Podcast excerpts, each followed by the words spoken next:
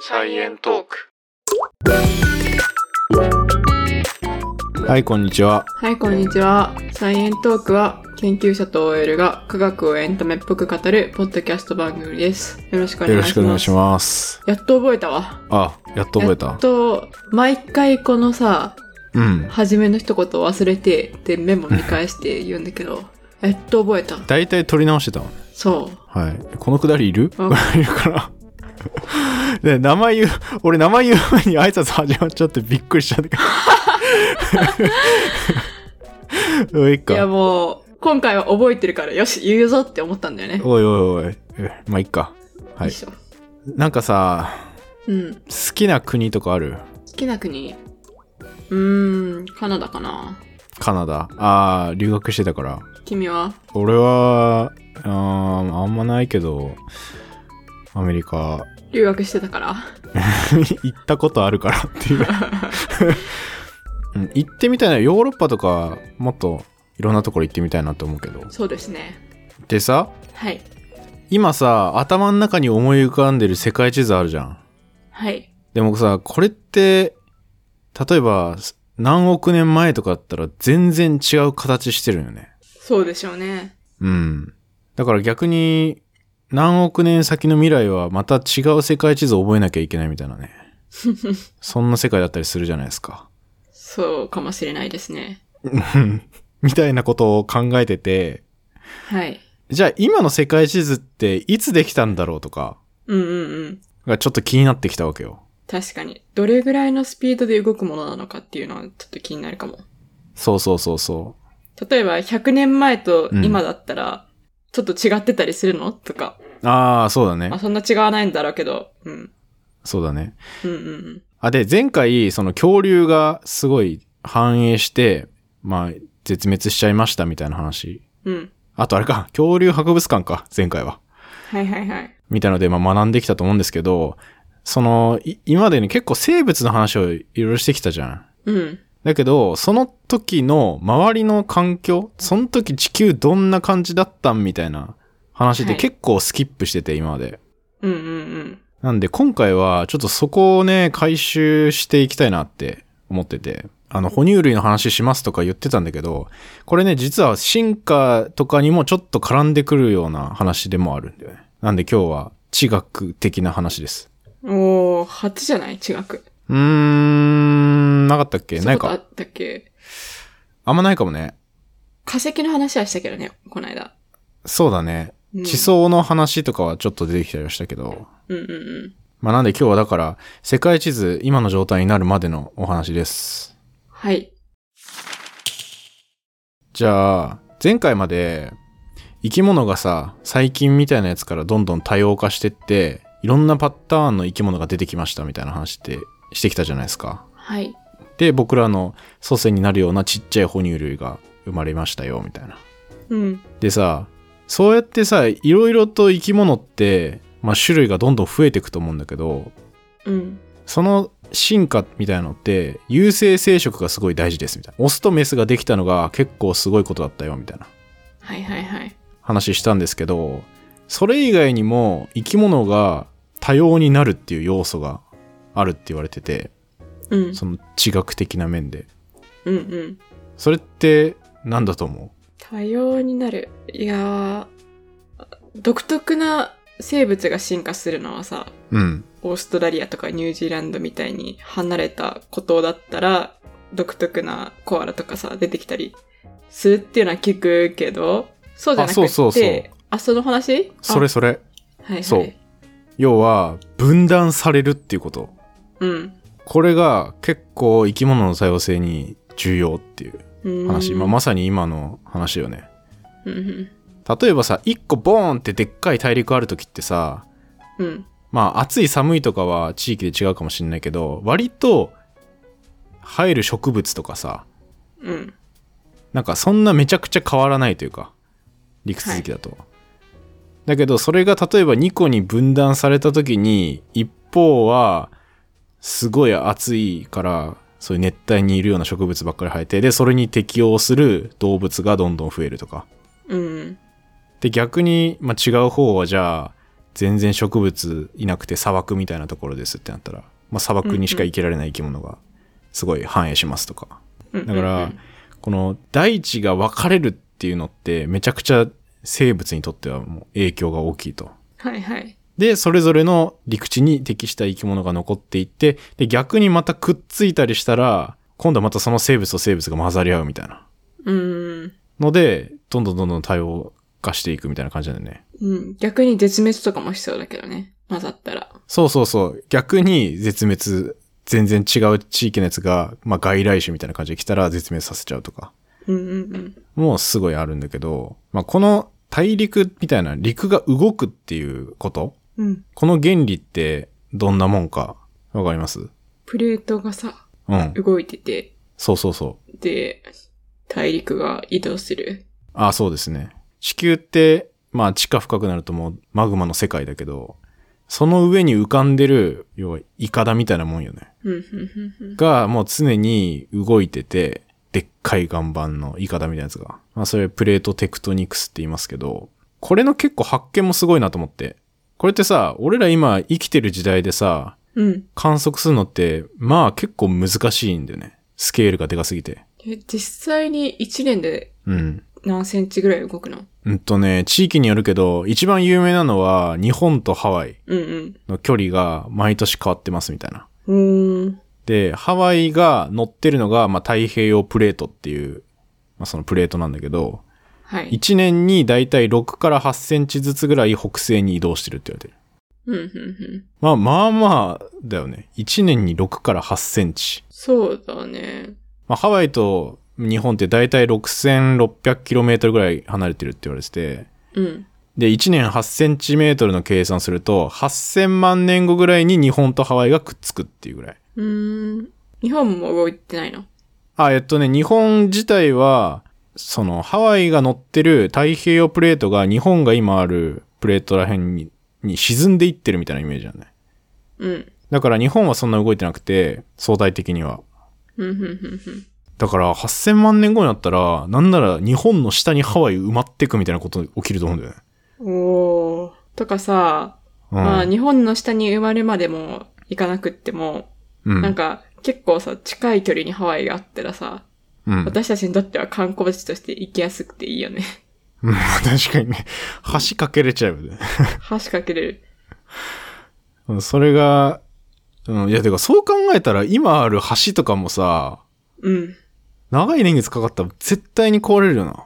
島とか。やでもさ、そんな橋がかかってる距離にある二つの場所ってさ、多分同じプレートに乗ってるから、確かに。一緒に動くんじゃん。さすがにそのプレートとプレートの架け橋みたいなやつがないと。うん。あったらやばいね。あっ世たら。界で一番長い橋とかってさ、どうなんだろうね。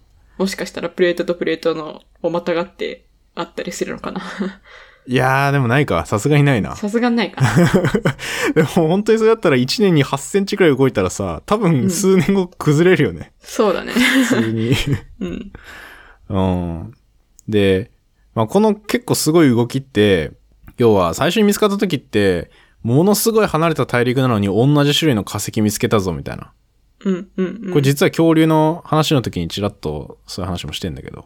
まあその化石によって、まあ最初に提唱された現象で、うんこのプレートの話って。で、まああとあの他の地域で行くとヨーロッパとアメリカ大陸も、これはね5センチずつ離れていってる。今うーん。じゃあ、アメリカが日本の方に来てるっていう感じかな。アメリカが日本の方に来てるって感じ。うーん。結構すごい勢いで動いてるところってインドでう、んなんかインド昔さ、全然違う大陸からさ、ちぎれてさ、今の場所にボーンってぶつかってきてるんだけど、うん。うアフリカだったかな。ーん。うーもん。ともとアフリカの方にくっついてたやつが、今のアジアのところにぶつかってきてるのがインドなんだけど、はいはい。 1年で15センチ動いてんだよね、これ。おー。そこが一番早いぐらいかな。そう、世界これのが中で結構早いぐらいだと思う。うーん。まあちょっとずつ北東に進んでるんだけど、うん。で、これが、なんかプレートが結構薄いから早いみたいな説明もあって、うん。他の大陸に比べるとはいはいはいはい。動きやすいらしいんだよね。うん。確かに、薄いと早く動きそうだね。そうそうそう。で、どんどんどんどん動くから、これはた沈み込まないで、大陸と大陸がボーンってぶつかって、うん。逆に沈むじゃなくて上に、上に行くみたいな。うんうん。だから山みたいなのできるみたいな。そうそうそう。うんまあ実際ずれずれてマグマ吹き出して、それが山になってみたいな。うんうん。それがヒマラヤ山脈ですね。うーん。今世界にあるすべてのプレートは、なんか、どっちが上にあって、どっちが下にあってとか、うんどっちの方向に動いててみたいな、そういうのはうんす。べて明らかにされてるのうん、一応ね、全部わかってると思うよ。すごいね。世界中、全部調べるの難しそうだけど。そう、難しそうだけど、一応全部わかってるし、なんなら、後で話そうと思ってたけど、この後どうなるかみたいな予測までされてる。おー。まあ、動いてる方向がわかれば、わかりそうだよね。そう、割と予測はしやすいんじゃないうんうんうん。まあじゃあとりあえずじゃあこの動きが、まあ、未来の予測もできるんだけど過去うん。一番古いこういう大陸があったんだろうみたいなうん、うん。予測されてんのが、コロンビア大陸って呼ばれてるやつがあるんですけどはい。これね15億年前ぐらいおー。コロンビア大陸っていうのは今の、今もあるよ、コロンビア大陸って。いやないよコロンビアっていう国はあるあー。だよね。じゃあ今の、どこ大陸あたりになるのいやどこ大陸っていうかもうね全部くっついてるうーん。アメリカも、ユーラシアも、アフリカも全部くっついてる。もうね全部くっついてる オーストラリアも、もう全部くっついてる一個しかなかったな、もともと。ぜ全部ギュッて一個になってるえー、北極とかもあね、北極とか南極ってね、あの、結構ね、最近までないからね、うーん。実は。で、まあ、昔、だからそういうでっかい大陸がまず原始の地球でできたでしょうって言われてて、うん。で、これがさ、どんどんまた分離してって、で、またぶつかったらでっかい大陸になってみたいのが、うん。まあ、少なくとも3回くらいは起きてるよねって言われてるね、今の地球って。え、ちょっと待って。一番初めにあったコロンビア大陸っていうのは、うん。本当に一番初めからあったわけじゃないよね。だって初めは水なかったよね、地球。初めは水なかった。で、なんかさ、水星みたいなのが降ってきて、で、海ができたっていう説明が前あったと思うけど、じゃうあんそれぐらいの時期にコロンビア大陸だったっていうことかな。それぐらいの時期。あ、水とかが、海とかができたよみたいな時期。そうそうそうそう。ああ、そうだよね。でも、いつ海ができたのかっていうのって分かってないんじゃないか。じゃあそのコロンビア大陸って言われてるのは、いつうのん時代の話なんですかね。あが時代的には、存在したと考えられているぐらいだけど、いや説明としてはね、これ25億年前から15億年前ぐらいにかけて、まあ、形成されたって言われてるけど、確かにどうやってできたんだろうね。時代的には本当に生物が生まれたぐらいの時期。うーん。あの、細菌とかが生まれましたみたいな言ってる。じゃあまだ無性生殖の時だね。あ、うん、全然、幻覚細胞しかないんじゃないか。うん。あれ海できたのはいつかわからないんだっけ海できたのいつなんだろう。ちょっと待って、海できたのいつか、確かにね。一応、海できたのは44億年前ぐらいって言われてるみたいだけど、じゃあその間が謎だね。44億年前から25億年前が。いや、でもね、どんな大陸難しいのが、うんこの最初にできた海がずっとあったわけじゃないっぽいな。だからすえその、隕石めっちゃ落ちてきたりして、また海みたいなのが蒸発したりとか、を繰り返してあーて、最初は。 うんうんうんうんでで、生命が生まれるちょっと前、38億年前ぐらいに、やっと今の海みたいな感じで安定して水が存在して、へーだからそれぐらいの時期から、まあ、大陸みたいなやつが形成されてるっぽいから、まあそうだよね。うん。うーん。なるほど、なるほど。まあこの辺のね、はっきりいつだって難しいけど、うん。この超大陸っていうもの、うん。まあこれ地球表面でさ、最初海ができたりできなかったりっていう時期ってさ、まあちょっとでもその海に囲まれた場所ってなったらその大陸って見えるけど、うん。なんかもうできたりできなかったりしてたと思うね、これ最初って。だから安定してできたのが、その38億年ぐらい前のコロンビア大陸だったっていうことだよね。うんうんうん。なるほど、なるほど。まあ大体この大陸移動みたいのが4億年とか5億年ごとに、まあくっついたり離れたりとか。ううん。するっていう感じらしいんですよ。うんうんうんまあ厳密にはね、コロンビア大陸よりも前にあったって言われてる大陸もね、あるはあるね。うんうん。一番最初、バールバラ大陸とかもなんかあるらしいけど、30億年前とか。ん ?30 億年前が一番最初なのか。じゃあコロンビア大陸は何億年前って言ったっけあコロンビア大陸は15億年前ぐらい。 ?15 億年前。うん。ああ、そっかそっか。じゃあ38億年に海が安定化しだすまでの間に、その、うんなんちゃら大陸がいたっていうことか。そう、なんちゃら大陸があって、で、また分裂して、うん。で、また大陸できてみたいな中で、まあ結構、なんつうの、安定にあった超大陸みたいなのがコロンビア大陸。うんうん。で、またそれが分裂して、なんか、たまたま、赤道、今の赤道みたいなところに、うん。陸地がほとんど並んだみたいな時期があったりするんだよね。ええ結構考えられないんだけど、 今だと。 360度、赤道すべてを陸地が覆っていたってことえーっとね、覆ってたっていうわけじゃないけど、まあ、割と比率がすごい高いっていう感じかな。うーん。赤道周りにすごい陸地多いみたいな。うんうんうんうん。今ってさ、結構海じゃん。赤道の。そうだね。赤道付近にあるのってなんか熱帯地域くらいしか思い浮かばないけど。うんうんうんそう。で、実は、これが原因で、地球全体が凍りついたって言われてて。逆な感じがするけどね。赤道だったらあったかそうなイメージだけどね。うん。で、しかも状況としては、太陽の温度って、うん。地球生まれてから、ちょっとずつずっと上がってて。うんうん。だけど、凍りついたんね。 これはなんででしょうっていう。え、それは大陸が赤道に近くいっぱいあったこと関係あるの一応関係あるね。赤道っていう位置関係ある赤道っていう位置関係あるな。いや、初め思ったのは、結う構んその、一箇所に大陸があるから、こう、凝縮されてというか、高くなって、高度うが。ん。で、山がいっぱいで、だから結構寒いみたいな、 そういうことかなって思ったけど、あー、うんうん。でもそれって別に赤道は関係ないよね。そうだね。うーん、赤道、え、赤道あったかいんじゃないのいやあったかいんだけど、あったかいがゆえに、あったかいがゆえに、うん、蒸発した。蒸発ああ、うんうんうん。いや、わかんない。でもそれは凍りつくことになんないな。でも水が蒸発したらどうなるあー、気化熱でちょっと寒くなる わからん。いや、いや、そこまでの気化熱はない。 それ相当すごい、相当すごいな、それは。いや、これ結構むずいかも。えーでもさ、え、水が蒸発するで寒くなるって言ったらそれぐらいしか思い浮かばないんだけど。ああ、水がじ蒸ゃあ発逆に考えたらさ、あったかくなる原因、あ、あ、わかった。あ、何あ、ちょっと待って。あ、わかんないかも。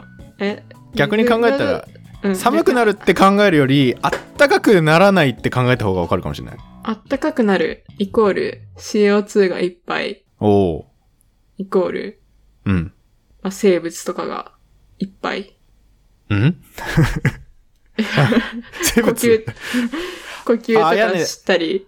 あーいや、生物あんま関係ないかな。ん関係ないか。え、当てたいな、これ。あ、でも CO2 は関係ある。 CO2。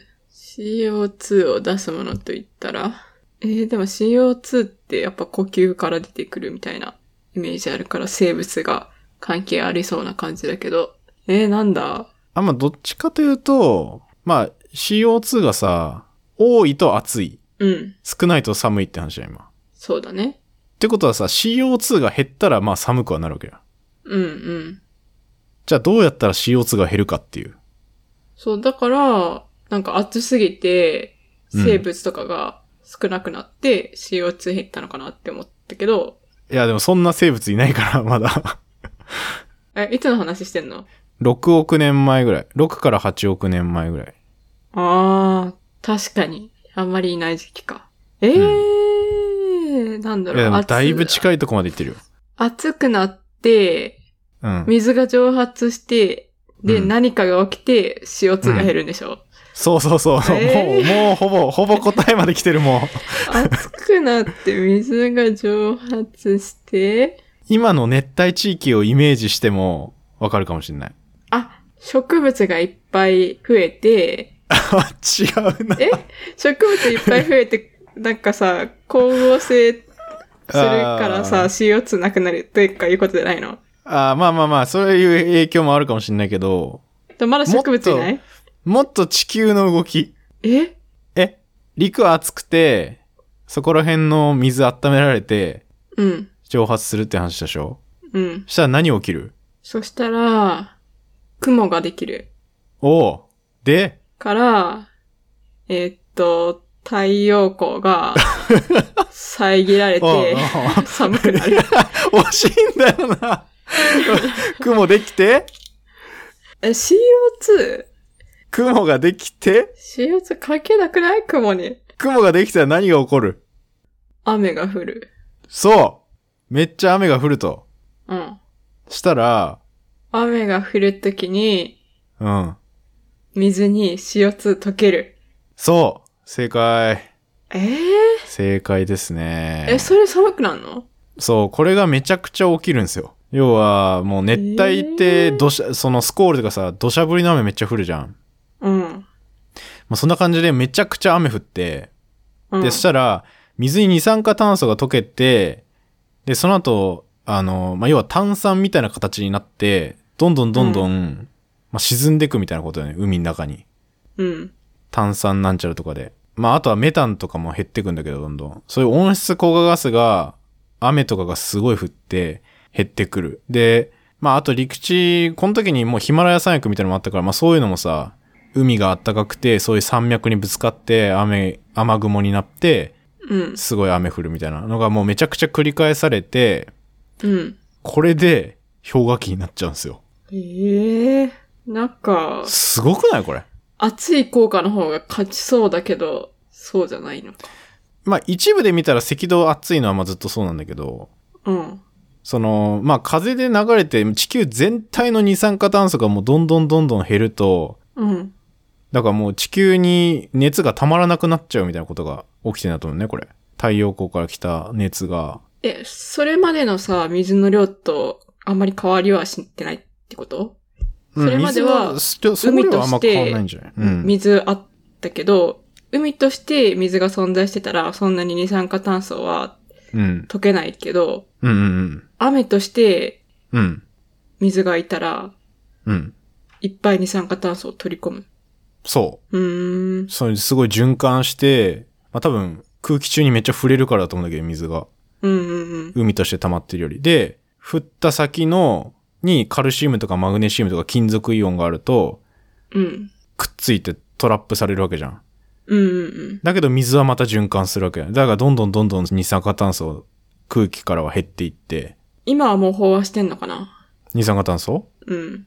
あ、いやいやいや、ぜでもバランスなんじゃないその雨として溶けて流れてく分と、まあ今はさ、二酸化炭素が出てくるのも、まあ生物もそうだし、うん。なんか燃えたりしてもそうだけど、そうだね。火力発電とかでもういっぱい出てくるしね。うん。で、今は地球の全体的なので言ったらさ、二酸化炭素濃度ってさ、ちょっとずつ上がってるとは言われてはいるじゃん、一応。うん。ってことは、だからその雨の影響よりも大きいってことだよね、そっちは。なんかちょっと、うん。海はなぜしょっぱいのの回を思い出したわ。あー。あの時もなんか。か、酸性雨みたいなさ、そうね。 CO2 が海に溶けて、で、うん。金属イオンとくっついてみたいな、そういう話したよね。 あー、でもね、これ、これ、そう、関係してる。その塩の濃度もめっちゃ関係してて、はいはい。これが起きる前って、めちゃくちゃ、なんつうの。昔って、海、めちゃくちゃしょっぱいのよ。今より。あ、そうなのそう、らしくて、で、塩分濃度がすごい高い。で、その高すぎる状態だと、まあ生物はなかなか生きられないんだけど、うん。その大陸がめちゃくちゃ移動したりすると、その大陸の上に、例えばななんだろうな、湖みたいな感じでうん区切られたりして、したらその分の水って蒸発しなくなるじゃん。うんうん。で、粉の塩がそこには残ると思うんだけど、うん。だけど水はまた海に雨として戻っていく。うんうん。ってなると、どん、ちょっとずつちょっとずつ海にもともとあった塩が陸にやってきて、うん。塩がちょうどいいぐらいの濃度まで薄まるみたいなことが起きてる。それはさ、昔よりも今の方が大陸が大きいからだよね。大陸の面積が。でもさ、逆にさ、今後大陸の面積がどんどんちっちゃくなったらさ、うん。塩分濃度はまた上がるっていうことなのかな、じゃあ。あー、確かにね。今地上にある塩がまた海に戻ったらってことでしょ。うん。なんか海面上昇とかでさ、うん陸の面積とか狭まってそうなイメージだけどさ、うんうんうんそ。したらどんどんどんどん塩分濃度上がっちゃうね。確かにな、そう考えると塩分濃度上がりそうだね。まあ、相当長い時間かかりそうだけど。うん。まあ、このす塩のサイクルも二酸化炭素のサイクルも、まあ、起きて、まあ、氷河期みたいな感じになると、もう、言ったら、地球全部凍るんだよね。うん。スノーボールアイスみたいなの言われるらしいんだけど、うんうん。本当になんか、雪玉みたいな。うんうん。その後、また、大陸とかはずっと動き続けてるわけじゃん。うん。そしたら今度、大陸動いて、まあ、火山が噴火したりして、またそれでメタンとか温室効果ガスとかが、ボーンって出て、またちょっとずつ地球温まってくるみたいな。うんうんうん。まあ、そ要はそれの繰り返しなんですよね。あれでも、噴火して、そういう温室効果ガスみたいなのが出るんだね。うん。で、その温室効果ガスをまた雨がキャッチして、うん。ってことはどんどんどんどん CO2 は上がる一方で、それを水がキャッチして、の繰り返しでいつか水が CO2 で飽和しそうだけど、炭酸水になって。あ、でも、水に溶けた二酸化炭素は、あの、さっきも言ったけど、金属とくっついて、もうが岩石みたいになるの。 あー、そっかそっか。あー、なるほど。石灰っぽくなっちゃうのね。そうそうそうんうん。う。だから飽和することはないと思そっかそっか。う。うん。うん。炭酸水の海やばいな。シュワシュワーって。本当に生き物生きられなさそう。でも、ちょっと楽しそうだよ ね。 たプールとかでさ、いやー、楽しいかな泳いだりしたらさ、シュワシュワなプール。痛そう。でもさ、炭酸の温泉とかあるよね。あ、あるね、確かに。うん。でもちょっと、染みないちょっと染みる生物に悪そうだな。いや、悪そう。で、塩分濃度高いやつもさ、てか塩分濃度高いのってあれだわ、視界とかがそうだ。あー、それ思った思った。うんうん。浮いちゃうよね。だから、うんうん密度高くて。うん。うん。楽しそうだな。楽しそうか。まあ、泳げない人にとってはいいかもね。レンと私泳げないからさ、視界ぐらいだったらさ、ずっとぷかぷか浮いていられるからいいん じゃん。 いや、確かに まあ。そもそも海行きたくないけど ね。まあ私も行きたく ない。うんいや、生命の危険感じるもん。泳げないからもう行きたくない。 そう。この間さ、うん恐竜博物館行った時の温泉でさ、うんうんうん。一人しかいなかったの。だから、ちょっと泳いでみようかなって思って泳いだんだけど、泳げなかった。ああ、泳いじゃダメだけどね、本当は。お風呂。一人しかいないから。 まあ確かに。でもさ、おえ、そんなガチで泳ごうとしたの それ。でもね、逆にちょっと浅すぎて、泳ぐように作られてないから、ああ。足、ガンってぶつけて、いや、痛そ痛くて終わった。う。何をしてんの、一人で。いや、いや、やばいな。うん。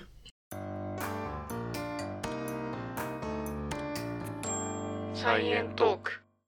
で、あとね、まあ今、二酸化炭素で氷河期になったパターンを言ったんだけど、うん、あの、これだけじゃないんだよね。氷河期が訪れるパターン。うん、この大陸がでっかいのがあるみたいな時期って、まだ北極南極はない時代の話なんだけど、うん、とね、一番最近、人間が生まれるぐらいの最近の氷河期って、これ南極が生まれるっていうのがすごい関係してる氷河期で、うん、南極ってそれまでは、もう本当に海だけみたいな状態だったのね。うん、うん、またその南極大陸みたいなやつが動いてきてまあもうど南に大陸が来ると、その大陸の周りってその大陸の周りを回る海流みたいのができるんだよねうん、うん、ぐるぐるぐるぐる寒い水冷たい水がうん、うん、でその冷たい水がずっと南の方でぐるぐる回り続けると何が起きるってこの南極大陸がどんどんどんどん冷えるんだよねうん。うーん、くるくる回ると冷えるの。そう、あの、それまでってさ、あったかい水と冷たい水が、要はぐるぐるぐるってずっと流れ続けてたから、なんつうの、地球全体としてはさ、なんとなく均一になるというか。うん、うん、なんだけど、いきなり南南極に大陸できちゃったもんだから、そのあったかい水が来ないで、冷たい水だけがずっとぐるぐる回るみたいなことが起きたらしくて、うん。うーん、で、凍りついちゃうっっていう南極が。えー、まあそれが今の南極につながるわけだけどそのまま。これ南極の氷の厚さって何メートルぐらいあると思ううーん、30メートルぐらい。 ?30 メートル全然もっとありますね。 100メートル。ああ、もう全然甘い、甘い、甘い。 1キロ。ああ、もっとだね。 えー、15キロ。ああ、行き過ぎたね。あのね、2.7キロメートルです。すご。やばくないえ、ちょっと待って。え、南極ができたのっていつ南極できたのが、えっと、1億8000万年前ぐらいから徐々に分裂して、今のい位置に移動してきてんだけど、だから3000万年前ぐらいからもう氷ってんのかなふんふんふんふんふん。恐竜が絶滅したのが6500万年前だっけうん。それよりも後か。うん。結構最近だね、じゃあ。あ、結構最近。うーん。あれ、人間生まれたのいつだっけ人間生まれたのまだ言ってないね。うんと、700万年前くらいにチンパンジーあたりから分かれてるって言われてんのかななるほど、なるほど。まあ大体そんなもんだね。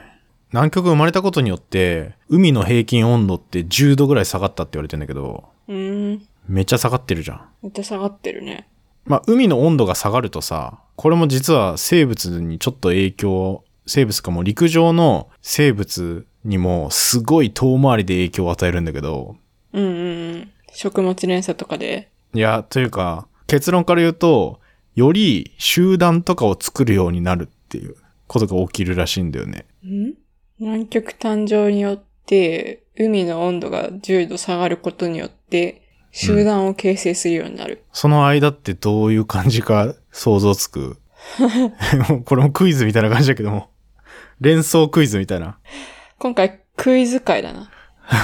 いや、普通に考えられるのは、うんまあ10度下がるから、なんか海の魚とかがどんどん死んじゃって、で、その分食料不足になって、で、陸の生き物とかもすごい食料なくなったのかなって思ったけど、陸の生き物そんな魚食うかな魚食べる鳥とか、ああ、そういうことその他熊とか、あうーんそういうのがいて、とかエビ食べるものとかがいて、で、そいつを食べる生物とかも陸にいるわけじゃん。そういう感じでどんどんどんどん連鎖していって、あー、そういう影響もあるかもしんないな。植物不足なのかなと思ったけど、で、それの関係で、なんか味方とかグループを作った方が生き延びやすいみたいな感じかな。最後めちゃくちゃ無理やり繋げた話するけど。 まあそう。まあ、なるほどね。まあこれ仮説だけどね。仮説だからいろいろ考えるかもしれないけど。あ、いやヒントをじゃあ一個。はいはい。海が冷たくなると、要は海から蒸発する水の量は減るわけじゃん。だうん。から蒸発減るってことはまあ雨が減るってことじゃん。うん。するとどうなるっていう。すると地上はどういう感じになるのか。すると、地上はなんかちょっと砂漠化しそうだよね。ああ、うんうんうん。で、また、あの、植物食べる生物が死んで、その生物食べる肉食動物も困 る。あでそういう食物連鎖系じゃないってことか。あ、そう、であもー集団を作るっていうのに繋がんない。集団を作るっていうのに繋がんないか。これ結構物理的な話だと思う、これ。砂漠までは合ってるっていうか植物がなくなる。でっかい森とか木とかはうん。雨が必要だから、まああんまできなくなって、草原みたいなやつは雨がそんなにいらなくて生える。みたいな景色を想像した方がいいかも。森とかだったら、うん住みかがあって、で、身を潜めやすいけど、おうおう砂漠とかになったら、そういう住みかとなる木とかがあんまりないから、うーん、巣穴とかを作る。あー、うん。 で、巣穴を作るためには、もうこれ完全にこじつけだけど、仲間が必要。別にいらなくね砂穴掘るの仲間いらなくね いやまあ、ほぼ正解だけど、めっちゃ見通しがいいわけじゃん。うん。見通しが良くなると、でっかい動物とかの生存競争って激しくなるじゃん。うんうんうん。要は捕食者とかがいたら見つけやすくなるみたいな。っうんうん。てなると、より、まあ生き物にとっては食べられにくくというか、大きくなったり、あとはそういう集団を作って、まあ警戒するようになったりとか。ああ、それも巣穴と一緒じゃない、ほぼ。まあ、巣穴もそうだね。うん。その結果、巣穴とかいできてそう。うん関係ないまあかまあ、もし確かに。で、まあ、生存競争激しくて、そういう戦略を作るみたいなれないうんうん。のは、確かに巣穴で隠れてとかも一つそうだね。なんか巣穴作ってる動物って大体グループ行動してる動物のイメージだけどね。ああ、まあ、確かにな。だからそこ、これってもう、なんつうの、もう、ポスト巨大隕石の時代だからさ、もう恐竜とかがいなくなった後に、割といろんな哺乳類とかがちょっと出てきたりしてる時期だから、はいはい。例えばさ、まあ、結構今のサバンナとかのに近いと思うけど、ライオンみたいなとかシマウマとかがいてさ、うん。まあ、そういうシマウマってまあ集団作ったりするじゃん。うん。まあ、そういうのが起きやすくなるうんうん。みたいな感じなんだけど、まあ、いろいろクマとか馬とかもいたと思うけど、この哺乳類、あーこれ哺乳類の話したくなっちゃうけど、どうしようかな。まあ、先にちょっと哺乳類の話しちゃうんだけど、うん。その哺乳類もさ、大陸が分かれてると全然違うタイプの哺乳類が発展するというか。で、うんうんざっくり、北側のでっかい大陸にいたのって、犬とか猫とか、ライオンとか、馬とか、そういう生き物。で、南にいるやつは、アルマジロとか、怠け者とか、うん。で、もう今はいないんだけど、袋を持ってるライオンとか、うーん。有袋類のライオンってことそう。結構いろんな有袋類がいたって言われてるね。この南の方の。まあ今の南米に相当するんだけど。有袋類ってオーストラリアとかだけかと思ってた。ああ、まあ、オーストラリアもいるんだけど、昔は南米とかにもっといろんな有袋類がいたって言われてる。うーん。で、それぞれ北アメリカと南アメリカみたいなとこは、独自にそういうやつが進化して、その進化で生き残ってて、うん。で、これが大陸が移動して、北米と南米が合体すると。うん。これ300万年前ぐらいなんですけど、これ南北アメリカ生物大交流って呼ばれる、まあもう超絶でかいイベントが起きまして、まあ大パーティーですよね、もう。おーあ、じゃあアメリカ大陸って、もともと一つだったものが南米にちょっと伸びたのかな、みたいな思ってたけど、そうじゃなくって別々の大陸が一つにくっついたんだ。そうそうそうそうそう。うーん。逆だね。ガッチャンコして。うん。で、北にいたそのライオンとか、うん。犬とか猫とかが、うわーってみんな南行ったりするのよ。うん。したら、で結構この北から南に行く流れが強くて、確かに怠け者とかよりは犬猫の方が強そうだな。だから北から進出していきそう、南に。そう。で、その北から来た犬とか猫とかによって、結構この南アメリカにいた有袋類みたいなやつって、だいぶ絶滅させられたというか、うん、うん。絶滅しちゃったらしいんだよね。うん、うん、新しい捕食者みたいなのがうわーって来て。うん。うん。で、まあなんか割と今生き残ってる生物にだいぶ近いやつが、まあ南の方でも発展したみたいな。うん、うんまあこれ今アメリカ大陸を例に出しましたけど、そんな感じで大陸大陸がぶつかってると、今度はまた生物がまた混ざり合ってそこでもまた競争が起きて、みたいなのにもすごい関わってるうん。うん。ことで、アメリカ、北米と南米が合体したことによって、今度、それまで大西洋から太平洋に水って流れてたんだけど、うん。それが流れていかなくなるじゃん。そうだね。分断されちゃうから。うんってなると、その水の流れが今度はアメリカの北の方に行って、北極まで行って、北極でめちゃくちゃ水蒸気とかも持って行って、うん。それが凍りついて、北極の氷の塊ができたって言われてる。うん。これ連動してんの結構面白くないそうだね。北極ができたのはアメリカがくっついたからなのか。そうそうそうーん。う。これが300万年前ぐらいに大体できたって言われてて、まあこれでま、ますます、ますますというか、これでまた地球の温度ちょっと下がったりもするんだけど、うんうん。この北極でき始めた当初って、もうめちゃくちゃ北極の氷って広がってて、今のニューヨークくらいまで凍りついてたらしいよ。ええまあヨーロッパとかもすごい、ロンドンとかもまでも凍ってたんだけど、うん。なんか、イギリスって1年ずつ上に伸びてるんだよね、実うは。ーん。だけど、氷が来ると、ちょっと押し下げられて、うん。で、こ氷が引くと、またイギリスちょっと盛り上がって、みたいな ことが起きてるらしくて、うん、うん、うん、うん。なんかそういう地形もいろいろ変わってたりするんだけど、で、この、こんな感じのこう北極の氷がブワーってでかくなって、また引いていって、みたいな。氷の波みたいな感じだと思うけど、うんうん。これ過去200万年の間に30回ぐらいは起きてるって言われてて。ああ、北極の氷が大きくなったりちっちゃくなったりの繰り返しが30回ぐらい。そうう。ーん。今ってイギリスとか全然別に凍りついてるわけじゃないけど、あの辺まで氷がうわーってなってんの30回ぐらい起きてるって考えたら結構起きてるなっていう。 100万年で30回だったら、7万年に1回ぐらい。うん、大体そんぐらい。へえまあまあ起きてるよね。そうだね。なんかまあ7万年って言ったら、結構長い気はするけど、でもこれまでのなんか、46億年前とかに比べたら全然もう短いなって感じはするね。これ北極の氷来るたびにさ、マイナス80度とかになるらしくて、ヨーロッパとか、やば。アメリカとか。うん。で、これがもう何回も何回も起きたりして、まあそれにも適応できるような生物っていうのが、まあ今まで生き残ってるっていう感じなのね。ヨーロッパとかアメリカまで来るんだったら、もちろん日本もすっごい寒くなって氷に覆われてるんだよね。日本全部凍ってたかはちょっと微妙な、微妙なラインかもね。うん。緯度的に、いやでも確かにな。イギリスとかってそんなに超緯度高いみたいなイメージないけどな。まあイギリスよりは南だわ。日本。うん。あ、でもね、ニューヨークの緯度が、だいたい北緯40度で、盛岡ぐらいだって。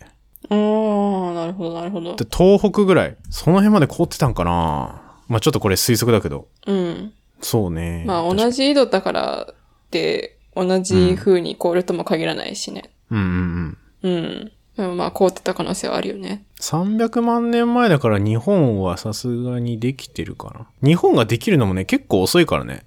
うん。 3000万年前ぐらいに、今のユーラシア大陸からちぎれて、うん、うん、うん。日本生まれてんだけど。うん、うん、うまあそんな感じだん。ね。へえ。で、なんか今言ってた氷とか大陸の動きって、なんかスーパーコンピューターとかで計算したりもしてて、うん、うん。それでなんかこんな感じのプレートの動きだったんじゃないかみたいなうん、うん。研究ね、結構最近まで出てる2015年とかにそういうスーパーコンピューターでやったら実際にその昔のでっかい大陸、まあ、パンゲアっていう恐竜がいた大陸とかこんな感じでできたんじゃないかみたいな論文が出てたりして、割と最近だよね。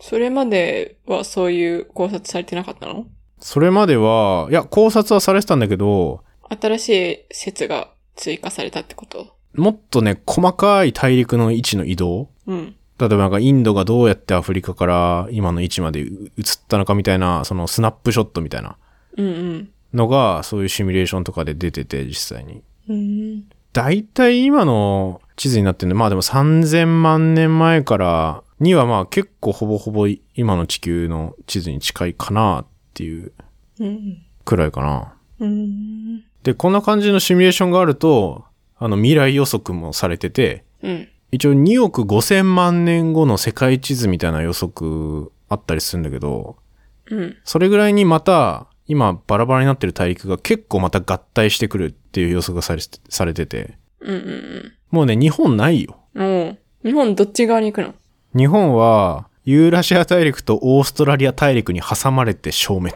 おう消滅消滅しちゃうのそそれとも一部になるのあ、まあ合体合体して消滅ですね。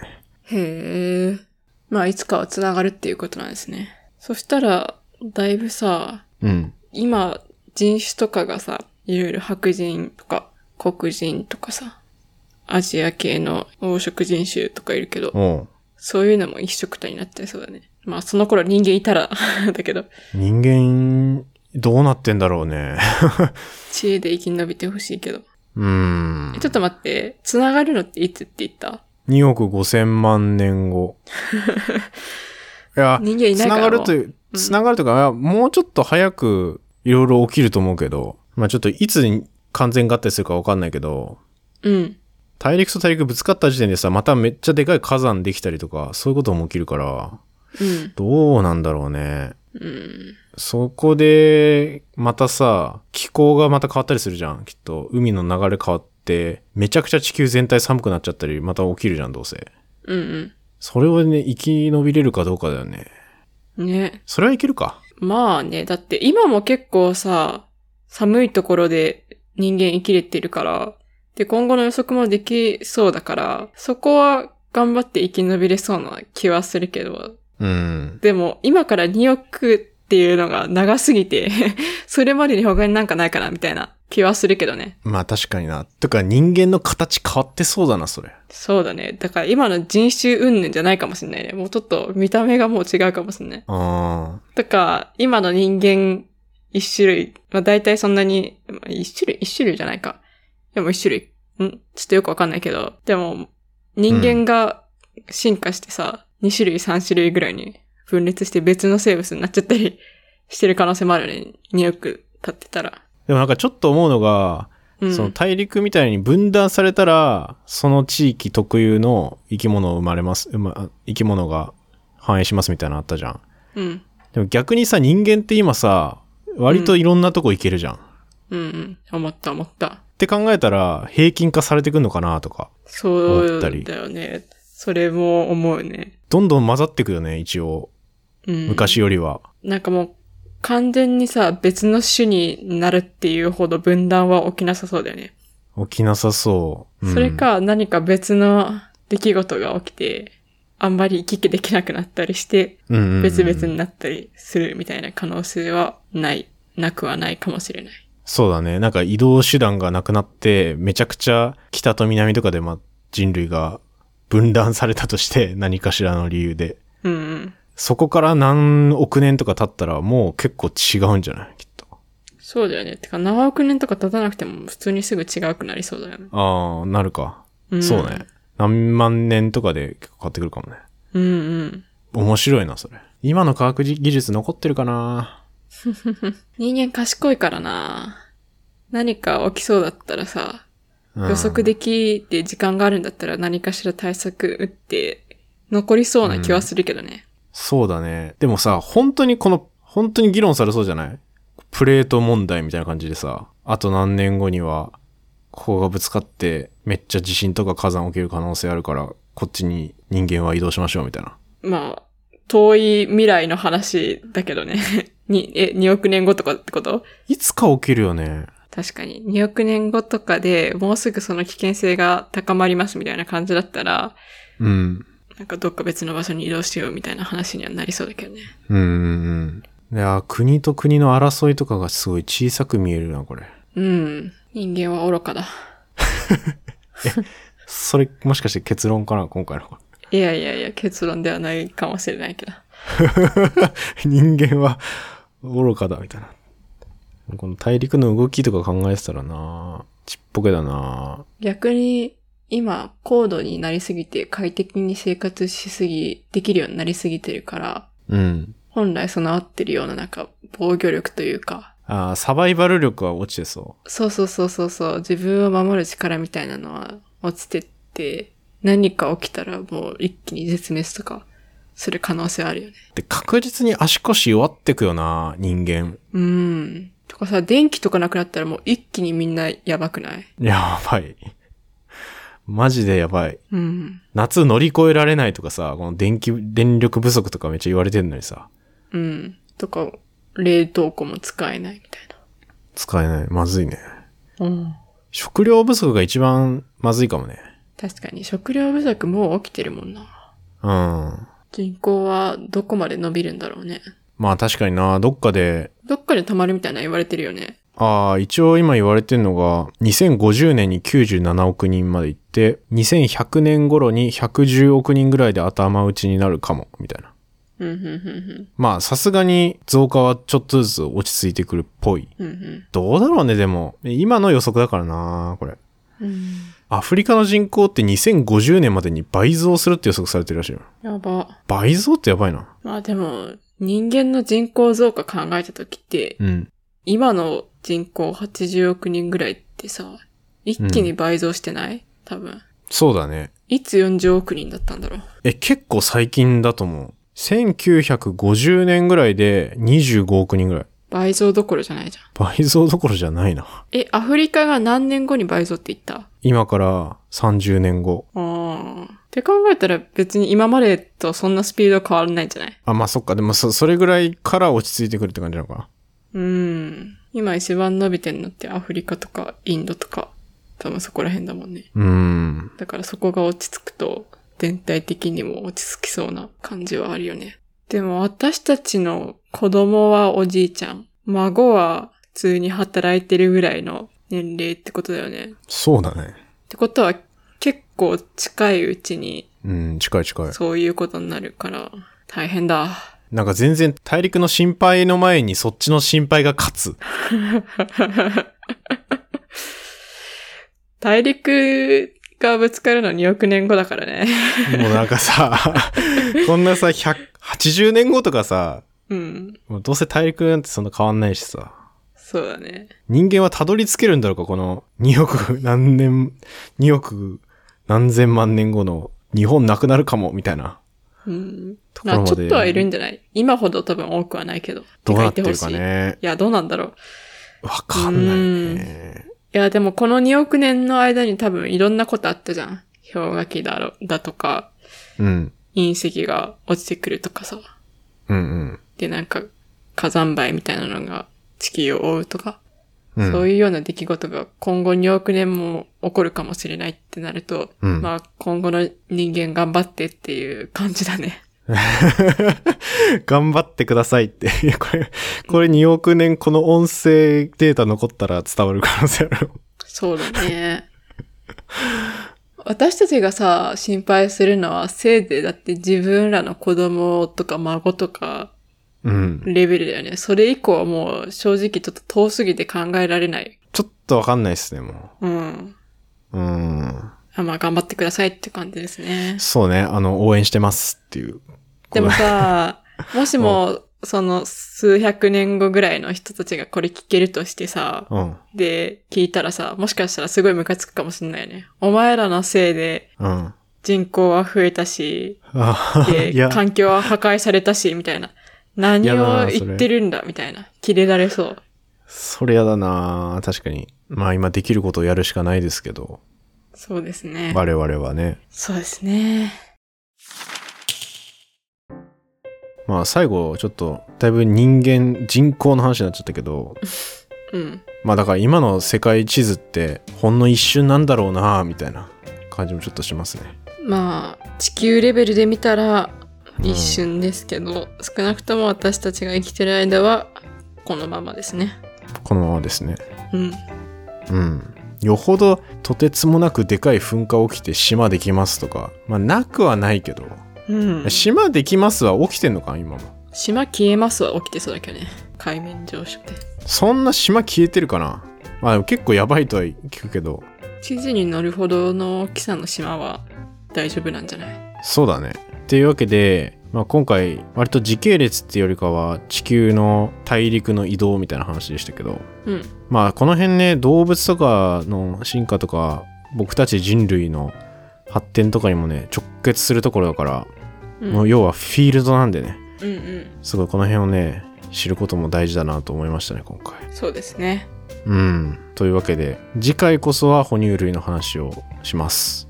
お、ついに哺乳類。ついに哺お乳類。願いします。はい。じゃあまた次回よろしくお願いします。よろしくお願いします。はい、ありがとうございました。ありがとうございました。